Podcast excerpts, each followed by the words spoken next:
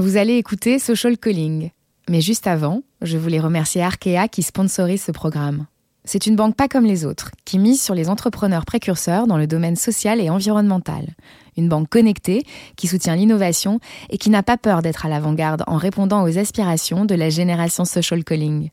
En bref, vous l'avez compris, Arkea soutient les millennials qui veulent entreprendre et s'engager pour construire leur avenir et le monde de demain.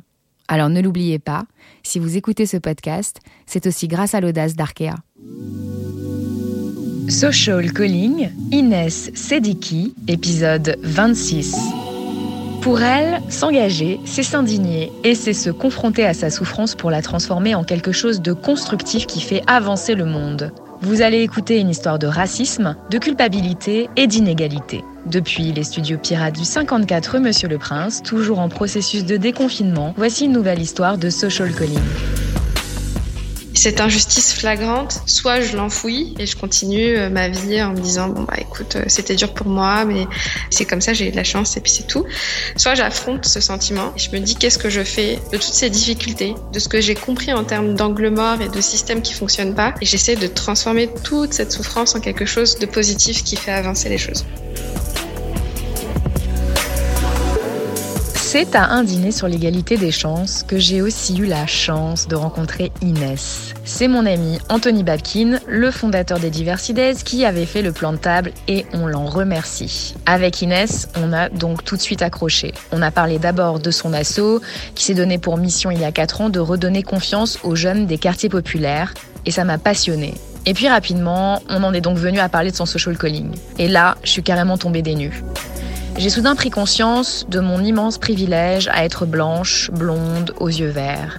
Et j'ai soudain pris conscience aussi de cette responsabilité à en faire bon usage, c'est-à-dire utiliser ce privilège pour faire entendre les messages nécessaires à la juste évolution de notre société.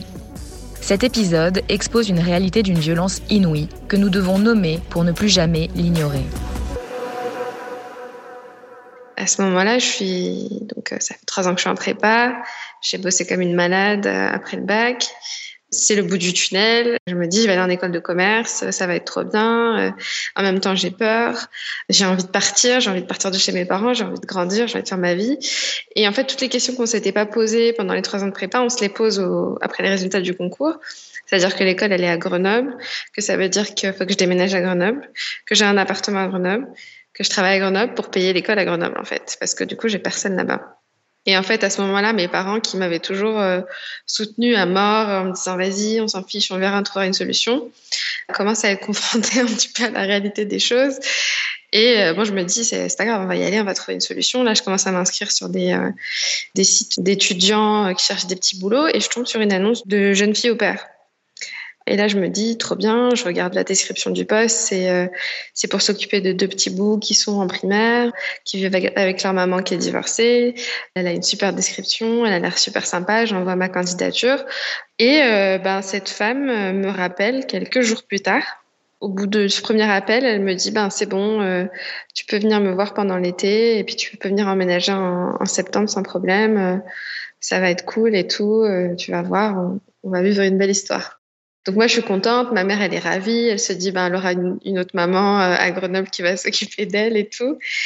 Déjà, je la rencontre pendant l'été, donc avec ma maman, on prend la voiture et puis on va la rencontrer, on parle un peu ensemble, je dépose quelques affaires symboliquement. Euh.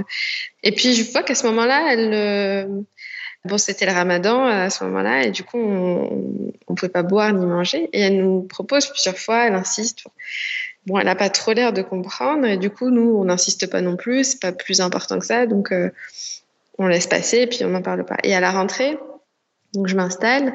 Les premiers jours sont vraiment super cool. Les petits sont adorables. Ils m'adorent, je les adore. On s'occupe euh, les soirées, on fait les devoirs, je leur fais le bain, je leur fais à manger. Et au fur et à mesure du temps que je passe avec elles et les enfants, euh, il y a plein de remarques qu'elles commencent à me faire sur bah, la musique que j'écoute, par exemple. Euh, elle me demande de plus jouer euh, un certain type de musique parce que ça peut euh, influencer ses enfants et qu'elle n'a pas envie que ses enfants deviennent des racailles. Donc je dis ok. Puis à la sortie de l'école, un jour, elle me rejoint, elle me dit vraiment cette école privée, elle est top. je trouve qu'elle est trop cosmopolite. Il y a des enfants roms qui commencent à arriver et je trouve que j'ai peur pour mes enfants qui s'attrapent des maladies. Et puis plus les jours passent et plus en fait je me rends compte que moi euh, aussi je suis un problème pour elle en fait. J'ai le droit à des remarques euh, sur euh, sur ce que je mange, sur la manière dont je m'habille, sur le fait que je ramène pas de garçon à la maison. Et un jour, un jour, j'ouvre le frigo et puis bah, je m'étais acheté un petit peu de nourriture bah, halal, tout simplement. C'était écrit sur le paquet. Tout, tout ce que j'ai mis dans le frigo avait disparu. Et je demande qu'est-ce qui s'est passé, pourquoi je retrouve pas mes tranches de jambon. Et elle me dit, chez moi, on mange pas halal. Euh, ici, c'est une maison laïque, sinon chrétienne, et je veux pas de ces trucs-là chez moi. Donc euh, là, c'est le premier moment où je me sens agressée dans, qui je suis, où je comprends qu'elle a vraiment un problème avec ma, culture, ma religion, euh, mes valeurs, quoi. Et là, en fait, on a ouvert la, la boîte de Pandore et, et c'est tous les jours, à partir de ce moment-là, un espèce de lavage de cerveau pour me, me, transformer et elle l'avouera plus tard, elle me dira que ces mots-là pour euh, faire de moi une véritable française. Et en fait, à partir de ce moment, elle se lâche vraiment parce que elle fait vraiment tout pour me transformer en elle, ce qu'elle considère être une vraie française. Donc, elle me fait à manger de temps en temps. Elle me dit, voilà, je t'ai fait du poisson. Elle me laisse manger en regardant. Elle me dit, c'est bon. Je lui dis, ouais, c'est bon, Géraldine, merci beaucoup. Elle me dit, bah, tu vois, euh, dans la sauce, j'ai mis du vin. T'es pas morte si tu veux, je te sers un verre. Que des trucs comme ça. Et puis, euh, des remarques sur euh, ce qu'elle projetait sur moi. Des choses euh, horribles comme, franchement, bon, ta chambre, elle est propre, mais je pensais quand même que tu allais faire plus le ménage à la maison parce que vous, les Arabes, enfin, vous aimez bien faire ça, le ménage, quoi. Comment tu as pris conscience de ce qui était en train de se passer et qu'est-ce que tu ressens à ce moment-là? Je comprends qu'en en fait, elle veut vraiment me faire comprendre que je suis pas française, que je suis pas à ma place et que si je veux euh, faire partie euh, intégrante de chez elle et donc du coup de la France, il faut que il faut que j'efface tout ce que j'étais et que je rentre dans un moule que elle a décidé parce que tout le reste euh, de mon identité la Grèce en fait. Et c'est hyper violent à vivre au quotidien. Ça a duré combien de temps? Ça a duré quatre mois avant que j'arrive à partir. Et euh, c'était hyper dur parce qu'en fait, j'étais dans une situation de dépendance parce que j'avais pas les moyens d'avoir un appart. Elle le savait. Voilà, elle pensait que j'allais passer l'année, mais euh, moi, je cherchais activement. Et puis, je me sentais hyper coupable, en fait, parce que je me disais, ben, je suis chez elle en même temps. Est-ce que c'est pas à moi de m'adapter à ses règles? En même temps, elle savait très bien qui j'étais. Donc, si elle m'a prise comme ça, elle doit m'accepter. Et puis, je pensais aux enfants. Je me disais, ils doivent rien comprendre, les pauvres. Et puis, au final, euh, je me suis dit, attends, mais c'est, cette violence, elle est vraiment, euh, c'est une atteinte à, à, ta dignité en fait et à qui tu es. C'est juste pas possible de rester parce qu'en fait, j'arrivais plus à dormir la nuit, j'arrivais plus à suivre un cours, j'étais pas bien, je, vivais cette violence dans ma chair quoi. Et du coup, euh, bah, c'est des amis à moi euh, qui étaient au courant de la situation parce que très peu de gens le savaient à l'époque, j'en parlais pas, qui m'ont dit écoute, euh, on va lâcher nos appartes, viens avec nous, on va trouver un moyen de, faire euh, une coloc à trois où tu vas pas dépenser beaucoup, mais il faut que tu partes de là, c'est pas possible en fait. Et du coup, c'est ces, copines-là qui m'ont euh, sauvée, Christelle et Sandra, et qui m'ont permis de sortir de cet enfer en fait. Et, et le truc, c'est que j'ai pas tout de suite, voilà, je comprenais un peu ce qui se jouait, mais mais j'étais vraiment dans l'urgence de survivre chaque jour en fait à ces agressions, à ces humiliations. Et ça m'a pris des mois, voire des années, à comprendre en fait euh, que les mécanismes d'assimilation, d'humiliation, de harcèlement que j'avais pu vivre chez elle, bah, se retrouvent à, à, tous les niveaux de, de, la société aussi en fait. Qu'est-ce que cette expérience elle a changé pour toi? Cette expérience, elle m'a rendue tout simplement plus forte. J'avais pas le luxe de m'écrouler en fait. Arriver en école de commerce, ça m'avait pris tellement de temps, ça avait engagé tellement de personnes, il y avait tellement de gens derrière moi, il fallait tellement aller au bout de tout ça que c'était pas une option. Je me suis rendu compte que j'avais encaissé quand même quelque chose de d'assez difficile et ça m'a surtout renforcé dans l'idée de contrer en fait tout ce qu'elle m'avait dit, tout ce qu'elle avait essayé de me mettre dans la tête, que j'étais pas assez bien, que j'étais pas assez française, que que j'étais une menace de l'intérieur, que j'étais un problème et combattre un peu tout ce qu'elle avait essayé de me mettre dans la tête, ça m'a juste renforcé sur le fait que je suis pas un problème, je suis une richesse, je suis quelqu'un d'intéressant avec des origines différentes, une vision différente et que si elle avait voulu plus m'écouter, elle aurait peut-être elle appris des choses aussi plutôt qu'essayer de me, me, transformer en elle quoi. À l'époque, c'est quoi ton rapport euh, à l'engagement? L'engagement, c'est quelque chose qui est normal pour moi. En tout cas, le, fait d'essayer d'être utile dans la société, c'est quelque chose que mes parents m'ont transmis euh, très tôt. En fait, moi, mes parents sont arrivés en France euh, dans les années 80 parce qu'ils étaient militants politiques au Maroc et que ça commençait à devenir euh, compliqué pour eux. Et donc, ils se sont un peu exilés en France. Et puis, euh, on a vécu euh, quelques mois à Paris dans une chambre étudiante quand je suis née. Et puis, très rapidement, on s'est retrouvés en banlieue parisienne. Et en fait, à ce moment-là, mes parents qui idéalisaient la France et qui étaient venus dans le pays des libertés découvrent qu'il y a une autre France avec beaucoup d'inégalités, beaucoup de violences, beaucoup de problèmes en fait euh, concentrés sur un territoire. Et du coup, dès qu'on arrive à Sarcelles, mes parents ouvrent une association d'accompagnement aux personnes euh, primo-arrivantes pour les aider à faire leur démarche administrative, à s'intégrer, à s'insérer, font de l'aide aux devoirs et tout. Et donc, du coup, à la maison, il y a toujours du monde, euh, toujours du monde qui sonne à la porte, qui appelle pour demander de l'aide. Et euh, dès que je commence à pouvoir articuler euh, deux, trois phrases, ben, je prends des messages pour mes parents au téléphone, j'ouvre la porte, je note le nom de la personne, le numéro, ce genre de choses. Et ça a toujours fait partie de mon quotidien, en fait. Ça n'a jamais vraiment été une question là où, partout où je suis allée, j'ai toujours cherché à, à m'engager, à, à me sentir utile. Tu finis quand même par décrocher ton diplôme, euh, malgré tous ces obstacles, et tu réalises surtout ton rêve en obtenant un stage aux États-Unis. Qu'est-ce que tu apprends et qu'est-ce que tu découvres durant ce voyage, Inès? Les États-Unis, euh, c'était un peu mon rêve de petite. Je me suis toujours plus reconnue dans la culture américaine, dans les films américains, dans la musique, que ce que je pouvais voir à la télé euh, en France ou autre. Et puis, je trouvais les gens tellement plus tellement plus fière de qui ils sont que ce que je voyais euh, autour de moi. Euh, je vis à Harlem pour des questions plutôt financières. Je me rends compte que je m'intègre hyper vite parce que c'est les mêmes codes, c'est les mêmes repères, c'est le même vécu que d'avoir grandi à Saint-Denis.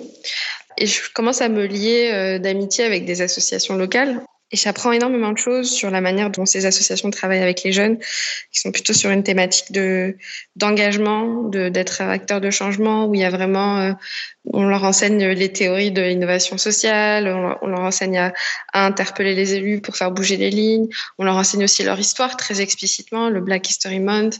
Et il y a plein de choses qui me frappent et plein de choses où je me dis, euh, nous aussi, on a, on a des mouvements sociaux. En 83, on a eu la marche et on ne nous l'enseigne pas spécialement à l'école. Puis surtout, pour moi, le, déclic le plus fort, ça a été de me, de me rendre compte que j'avais vraiment franchi un cap en réalisant ce rêve. Je finis mon école, je suis à New York, euh, ça se passe bien pour moi et je poste des photos et j'ai des amis de, du collège qui like et qui m'écrivent pour me dire qu'ils sont trop fiers de moi, qu'ils sont contents de, que j'y sois arrivée et tout. Et là, euh, je suis hyper heureuse et en même temps, j'ai, je suis prise d'un espèce de sentiment de culpabilité intense et de colère aussi. Parce que je me dis, tous ces gens-là, en fait, euh, j'y ai pas trop pensé, mais ils étaient tout aussi brillants que moi. Ils étaient super intelligents, super motivés. Et c'est pas parce qu'ils n'ont pas essayé qu'ils sont pas aux États-Unis avec moi aujourd'hui. C'est parce qu'ils n'ont pas eu les, les, mêmes chances, tout simplement. C'était vachement euh, dur à accepter, ce sentiment d'illégitimité. Et quand je rentre, du coup, je prends pas mal de temps pour réfléchir à ça, pour essayer de comprendre pourquoi je me sens si mal alors que je devrais être heureuse. Et je me dis, euh, cette injustice flagrante, soit je l'enfouis et je continue euh, ma vie en me disant bon bah écoute euh, c'était dur pour moi mais c'est c'est comme ça j'ai eu de la chance et puis c'est tout ou au contraire me dire je l'ai mérité et puis les autres c'est qu'ils ont pas assez travaillé comme ça peut arriver beaucoup soit j'affronte ce sentiment et je me dis, qu'est-ce que je fais de toutes ces difficultés, de ce que j'ai compris en termes d'angle mort et de système qui fonctionne pas. Et j'essaie de transformer toute cette souffrance en quelque chose de positif qui fait avancer les choses. Il faut que vraiment je crée un truc qui va résoudre ces problèmes que personne d'autre ne voit en fait, parce que on est quand même, euh, je fais partie d'une génération euh, un peu de l'égalité des chances et tout, qui a réussi à passer de l'autre côté et qui se retrouve dans des positions où elle peut vraiment avoir un impact et en même temps qui a un vécu qui lui permet de comprendre toutes ces difficultés. Donc euh, je me lance, je me dis, je vais pas me poser mille questions et je pose les premières bases de, de.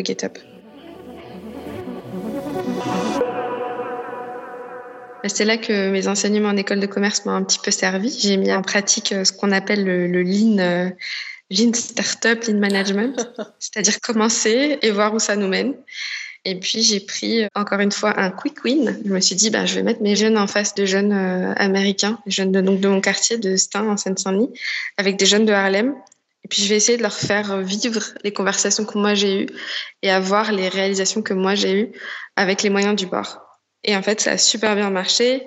Et je me suis rendu compte que bah, cet espace en fait de dialogue, il était super important pour eux parce que ça leur permettait déjà de parler d'eux comme des Français, donc qui représentaient la France à ce moment-là. Ils étaient vraiment dans une situation où ils disaient voilà chez nous c'est comme ça, euh, l'école c'est comme ça. Bon moi à la maison je parle wolof et, et à l'école je parle français. Et ça leur permettait de parler d'eux de manière positive avec leurs propres mots et de se réapproprier en fait leur identité en tant que ben, jeunes issus de l'immigration ou pas, et puis français aussi. Et surtout, ça leur permettait aussi d'aborder des sujets de société hyper importants pour eux, auxquels ils n'avaient pas de réponse. Et c'est là aussi que je me suis rendu compte, une des grandes problématiques euh, qu'on a dans les quartiers populaires auprès des jeunes, c'est qu'ils voient que les choses ne fonctionnent pas bien. Ils voient qu'il y a des inégalités, ils voient qu'il y a des injustices, ils sont en colère, ils sont indignés. Ils n'arrivent pas à dépasser ça parce que personne ne prend le temps de répondre à leurs questions. Personne ne prend le temps de les armer pour justement comprendre que c'est pas eux le problème, qu'il y a des problèmes dans cette société. C'est là vraiment que je me dis, waouh, il y a un truc. Ce programme, il a vraiment une utilité et c'est à ça qu'il va servir. Il va servir à ce que ces jeunes reprennent confiance en eux, se dire cette société c'est la nôtre et puissent agir dessus en tant qu'acteurs de changement. Tu parlais de colère tout à l'heure. Est-ce qu'aujourd'hui tu as dépassé la colère, Inès? Non, je suis toujours très en colère et en plus, plus j'apprends, plus je lis, plus je rencontre des gens, plus je me rends compte qu'il y a encore plein de violences et plein d'angles morts et plein de, choses horribles dans notre système qui mettent à l'écart les gens, qui les broient dans leur vie et qui laissent pas de place à l'égalité des chances en fait pour tout le monde. Et du coup, non, la, la colère, elle est toujours là, l'indignation, elle est toujours là. Mais comme disait euh, un grand monsieur, euh, indignez-vous, c'est un moteur. Il faut juste réussir à à transformer tout ça en quelque chose de constructif, ne pas laisser cette colère aux mains de, gens qui peuvent la récupérer et vraiment essayer de construire en fait. Résister, c'est construire. Se battre, c'est construire des modèles nouveaux. C'est pas forcément que détruire. Quand on comprend ça, ben on met toute cette énergie euh, à ce service et, ça permet quand même d'avancer un peu plus euh, sereinement que d'être tout le temps dans la colère, ce qui est quand même euh, difficile à vivre. Alors dans notre podcast, il est question de calling et de déclic pour agir et euh, de se mettre au service d'une cause qu'on estime juste et sensée. Et parce que social calling nourrit le patrimoine historique de l'engagement, ce podcast se doit aussi de se faire l'écho de ce qui se passe dans notre monde. Depuis 2013, le mouvement politique américain Black Lives Matter mène un combat contre le racisme systémique il est soutenu dans le monde par de nombreux groupes internationaux d'activistes, des journalistes et autres sympathisants comme toi Inès. L'histoire que tu viens de partager avec beaucoup de courage m'incite à te demander pourquoi aujourd'hui, alors que nous sommes en 2020, la voix des personnes racisées dans le monde entier continue d'être étouffée comme la tienne l'a été alors que tu avais 20 ans. Ben, je pense que les gens réfléchissent encore un peu trop en silo en se disant si ça me touche pas, c'est que c'est pas mon problème ou que au final, euh, comme on fait à chaque fois avec des victimes de violences policières, de violences faites aux femmes, par exemple, c'est la même, c'est le même mécanisme. On essaie de de criminaliser, de chercher en quoi la victime a finalement mérité le crime qu'elle a subi, au lieu de se demander, de regarder dans un miroir, qu'est-ce que je fais au quotidien pour que ça s'arrête? Est-ce que je participe pas d'une manière ou d'une autre à la perpétuation de ces violences ou de ces inégalités? Et je pense qu'effectivement, plus ça va, plus ça finit par toucher plus de monde. Et les gens comprennent que ça n'a rien à voir avec le fait de s'appeler euh, Adama ou Amine et que c'est plutôt euh, l'impunité et le le manque de considération euh, qu'on donne à ces gens-là. Et je pense que plus les gens vont comprendre justement que ce qui se passe mal euh, dans un endroit euh, pour certaines personnes, bah, finalement risque de les affecter un jour eux, plus ils comprendront qu'il y, a une, y a une nécessité à agir contre les inégalités, quelles qu'elles soient, contre les, les injustices, quelles qu'elles soient que se battre pour les autres, c'est se battre pour ses propres droits. C'est quoi alors la next step de ton engagement? Mon rêve, c'est que ce qu'on développe avec euh, GetUp sur les quartiers populaires, ça puisse être réutilisé dans la ruralité, par exemple, où il y a aussi un sentiment d'infériorité qui est extrêmement intériorisé, une colère qui est récupérée et qui monte les gens les uns contre les autres. Et en fait, ce que j'admire le plus dans mon pays, c'est d'être allé chercher le plus loin possible pour, euh, pour garantir les libertés, que ce soit la liberté d'expression, la liberté de culte, la liberté de... Je trouve ça fou et je pense qu'il faudrait qu'on reconnecte avec cet héritage-là et je pense que les quartiers populaires ont leur rôle à, jouer, en tout cas les minorités et les gens qui aujourd'hui subissent de plein fouet ce que notre système fait de moins bien. Je pense que c'est ces gens-là qui vont trouver la solution, ou en tout cas vont montrer la voie. Et c'est pour ça qu'il faut les écouter. C'était le 26e épisode de Social Calling. Merci de l'avoir écouté. Si vous avez envie de soutenir l'association Get Up, rendez-vous sur getup.fr. Si vous voulez en savoir plus sur Diversity Days, cette association qui milite pour l'égalité des chances en faveur de l'inclusion numérique, je vous invite à écouter l'épisode 14 de la saison 1 avec Anthony Babkin, le fondateur. Je vous donne rendez-vous dans 15 jours pour découvrir le calling de Sandrine, qui m'a ouvert les portes du métier de socio-esthéticienne, un de ces nouveaux jobs que l'on voit fleurir dans le nouveau monde où l'être humain et le vivant sont le cœur battant. Je compte sur vous pour continuer à partager et à parler de ce podcast sur les réseaux sociaux. Et si vous entendez une histoire de social calling, vous pouvez toujours m'écrire à l'adresse callingsocial at gmail.com. Merci pour les commentaires, les encouragements et les petites étoiles. Je vous embrasse et je vous dis à très vite.